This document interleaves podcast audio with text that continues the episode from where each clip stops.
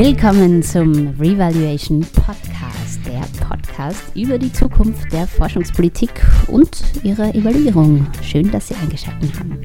Mein Name ist Isabella Wagner. Und ich bin Tobias Dudenbostel. Und wir machen das für die österreichische Plattform für Forschungs- und Technologiepolitik-Evaluierung, kurz FDEWAL. Seit 25 Jahren fördert die Plattform den Erfahrungsaustausch zwischen den unterschiedlichen Akteurinnen und Akteuren der österreichischen Forschungspolitik und darüber hinaus. Und dieser Podcast ist jetzt dazu da, genau diesen Austausch und das, was wir daraus lernen, ähm, zugänglich zu machen. Genau, und beim Launch dieses Podcasts und auch bei den ersten Folgen äh, werden wir ganz freundlich vom Bundesministerium für Bildung, Wissenschaft und Forschung unterstützt.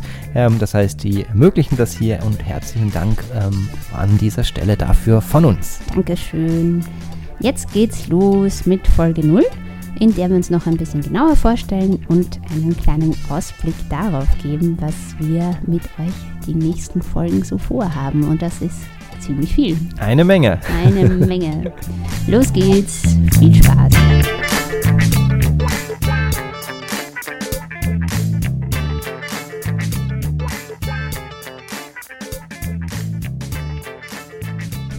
Schön. Gut. Willkommen. Hallo Tobias. Hallo Isabella. Schön, dass du da bist am einem Montagmorgen mhm. und dir Zeit genommen hast. Ja, danke. Ich freue mich auch sehr, dass du mich empfangen hast in eurem Kreativraum ähm, und bin äh, schon harre gespannt der kreativen Dinge, die wir jetzt produzieren werden. Oh ja, lass uns kreativ sein. Lass uns einen Podcast aufnehmen. Eine, ja, genau. Lass uns. Let us. ja, super. Das, äh, ich finde es total gut, dass wir das gemeinsam machen. Ähm, so als, als Duo weil, weil dann haben wir eine männliche Stimme, eine weibliche, eine, die Deutsch kann, eine, die es versucht, eine, die eine Insight, eine. Äh, du, du bist äh, ein Forschungspolitik-Evaluator.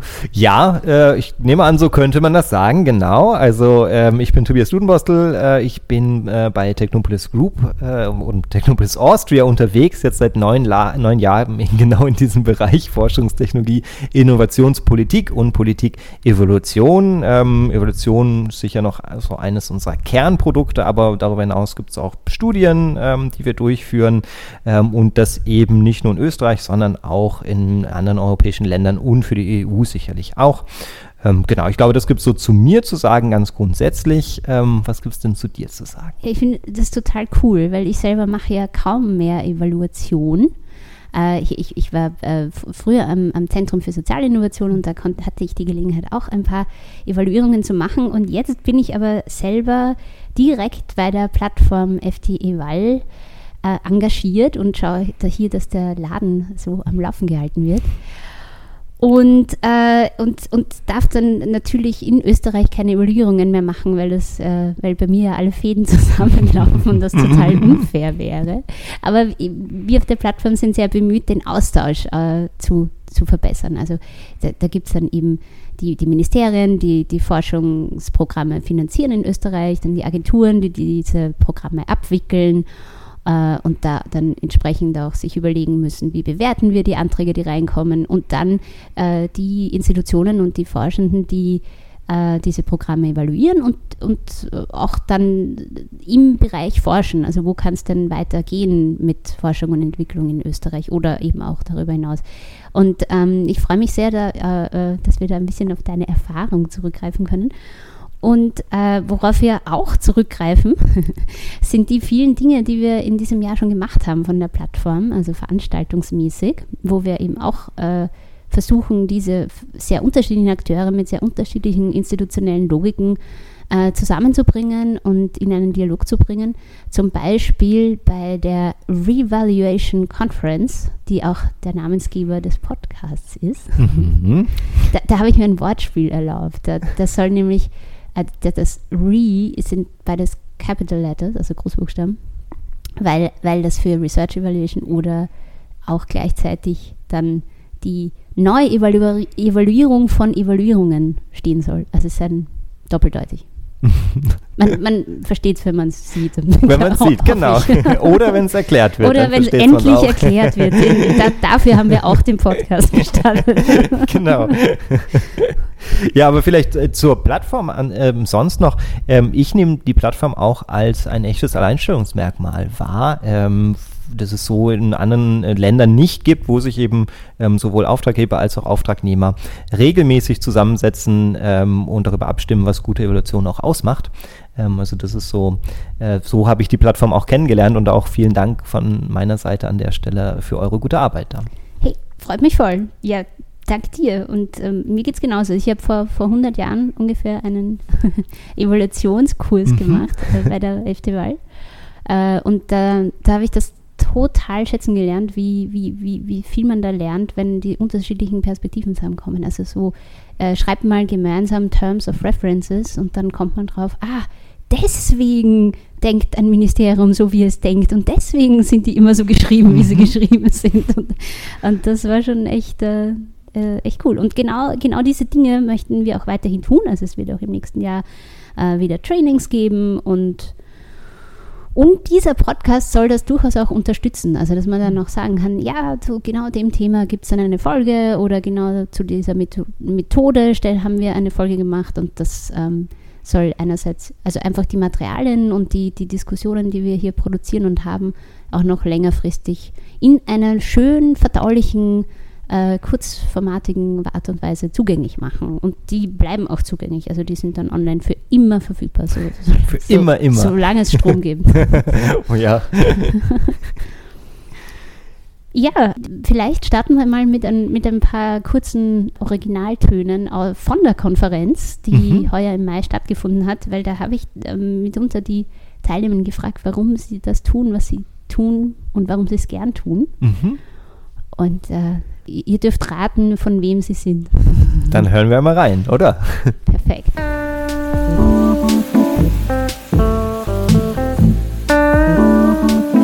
Why did I become an evaluator? Oh my god. Um, I mean, from an interest point of view, it gets you into places where, as a researcher, you don't get let in.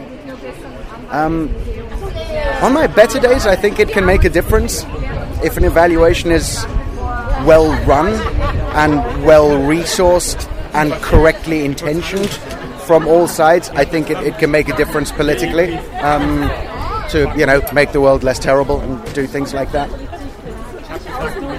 I think that's the two main things. Um, you're gonna have to come back to me later for like you know reasons three through ten.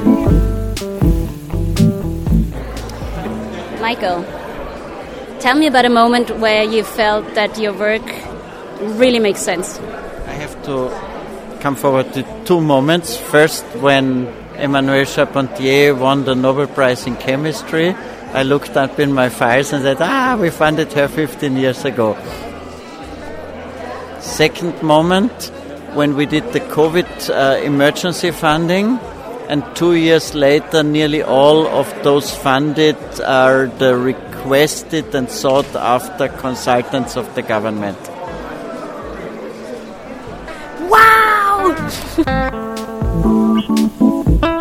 So, das waren Peter Kollatsch, ein Technopolis-Kollege von dir, mhm, und äh, genau. Michael Stampfer, die aus begeistert aus ihrem Arbeitskontext plaudern.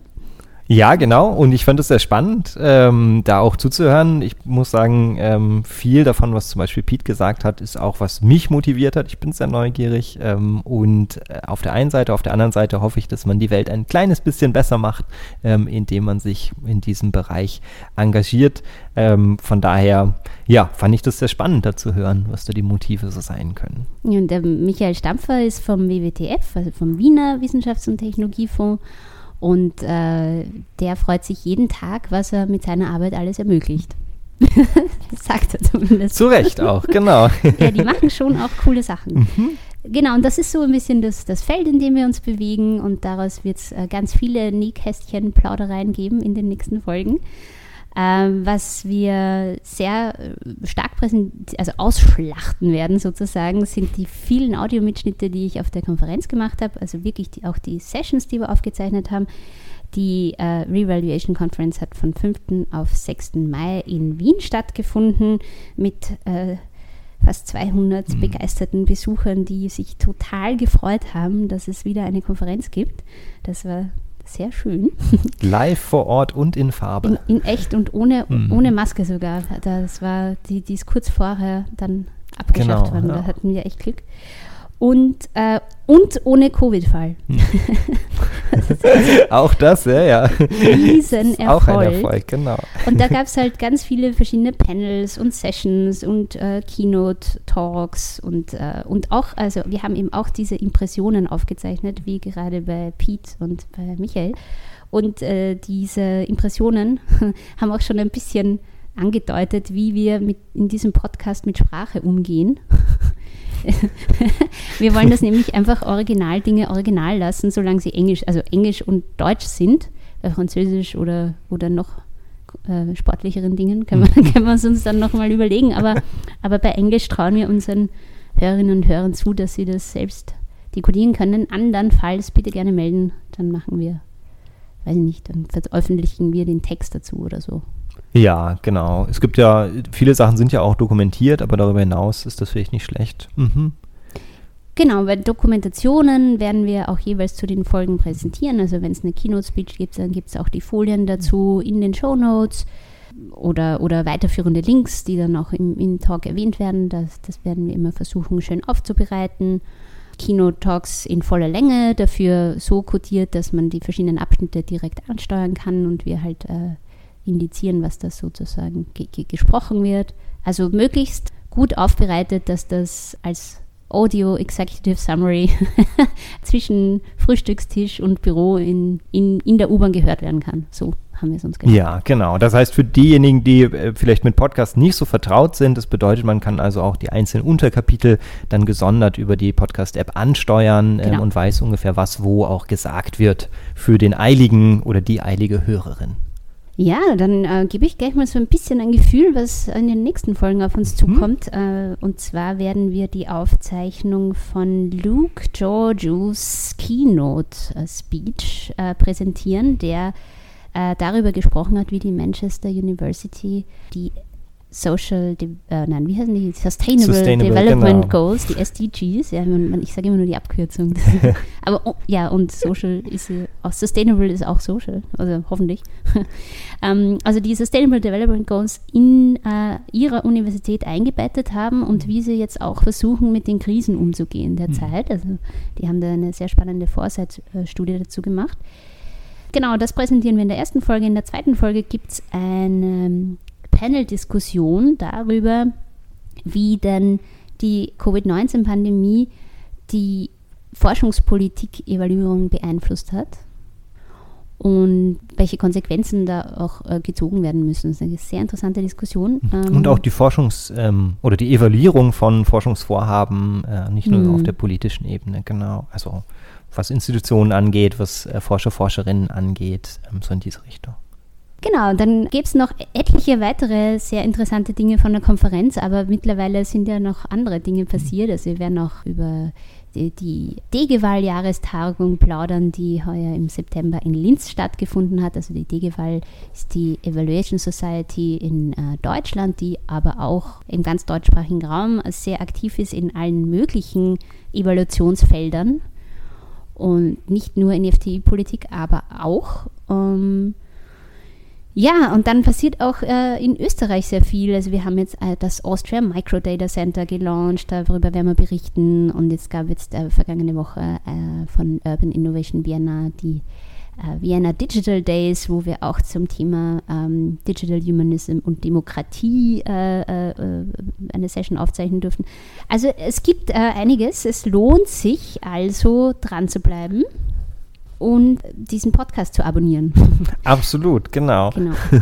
Und äh, wir freuen uns natürlich auch sehr über Feedback und äh, Wünsche und insbesondere natürlich freuen wir uns auch, wenn wir dann zu den jeweiligen Themen in Diskussion bleiben können, weil genau dazu soll ja auch das neue Format da sein. Mhm, genau. Man darf sich gerne, wenn man vielleicht ähm, das Bedürfnis hat, auch selbst vorschlagen als Interviewperson zum Beispiel. Richtig, man darf sich selbst ähm, Das ist vorschlagen. in Ordnung, wenn man etwas äh, Interessantes, Wichtiges, Aktuelles zum Beispiel zu sagen hat. Dann äh, würden wir schauen, wie wir das auch in das Programm einbauen. Genau, wer sich nicht selbst vorschlägt, wird angefragt. Also genau.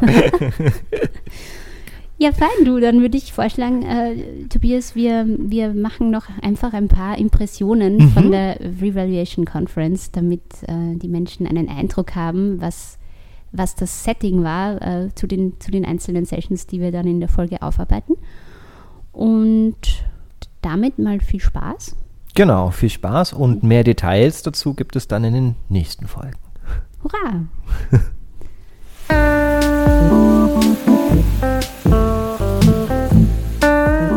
I went to innovation research because I'm an urban planner originally, and uh, I was always fascinated by the fact that cities were always uh, creating new types of urbanities or way of living the city, and I was I wanted to know what was the processes behind it. So, uh, what are the stakeholders? How they organize themselves to do that, and what are the outcomes?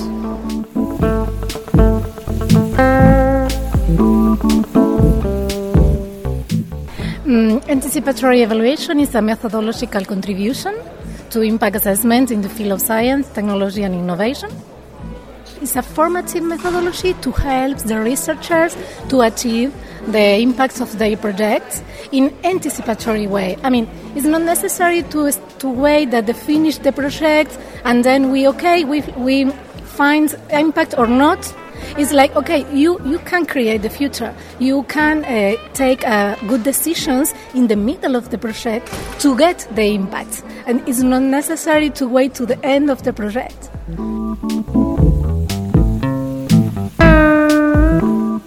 What do I take away from the conference? Um, one thing that has surprised surprised me, because it was the first conference after five six years, right? Is that the issues of participation, of uh, evaluation as steering, um, formative approaches that in the past were mentioned a bit and passant. Now, in the track I've been, almost every paper was about that. So that's a change, and that's uh, my takeaway that there is more to that way of doing evaluation, which is very different than I thought it was.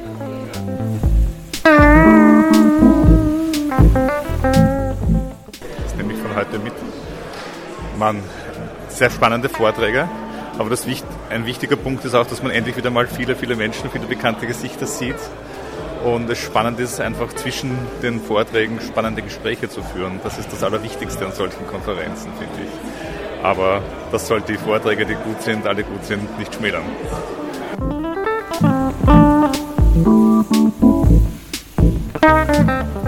Äh, viele spannende Themen, auch interessante neue Ansätze zum Thema Missionsorientierung und Transformation.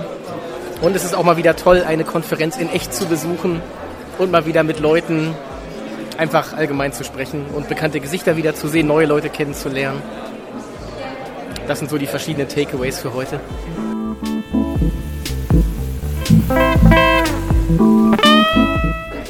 Klaus, are you satisfied? Ja. Ja. Das war die allererste Folge des Revaluation Podcasts der österreichischen Plattform für Forschungs- und Technologiepolitik-Evaluierung. Und wenn ihr neugierig auf die weiteren Folgen geworden seid, dann abonniert uns gerne im Podcast-Feed eures Vertrauens und empfehlt uns gerne weiter. Alle Infos zu unseren weiteren kostenfreien Services wie dem FTWL Repository mit allen Evaluationsstudien im FDI-Bereich aus Österreich oder dem FTWL Journal for Research and Technology Policy Evaluation findet ihr auf unserer Website unter www.fteval.at. Vielen Dank fürs Zuhören und bis zum nächsten Mal. Für heute sagen Tschüss, Tobias Ludenbostel. Und Isabella Wagner. Ciao. Ciao.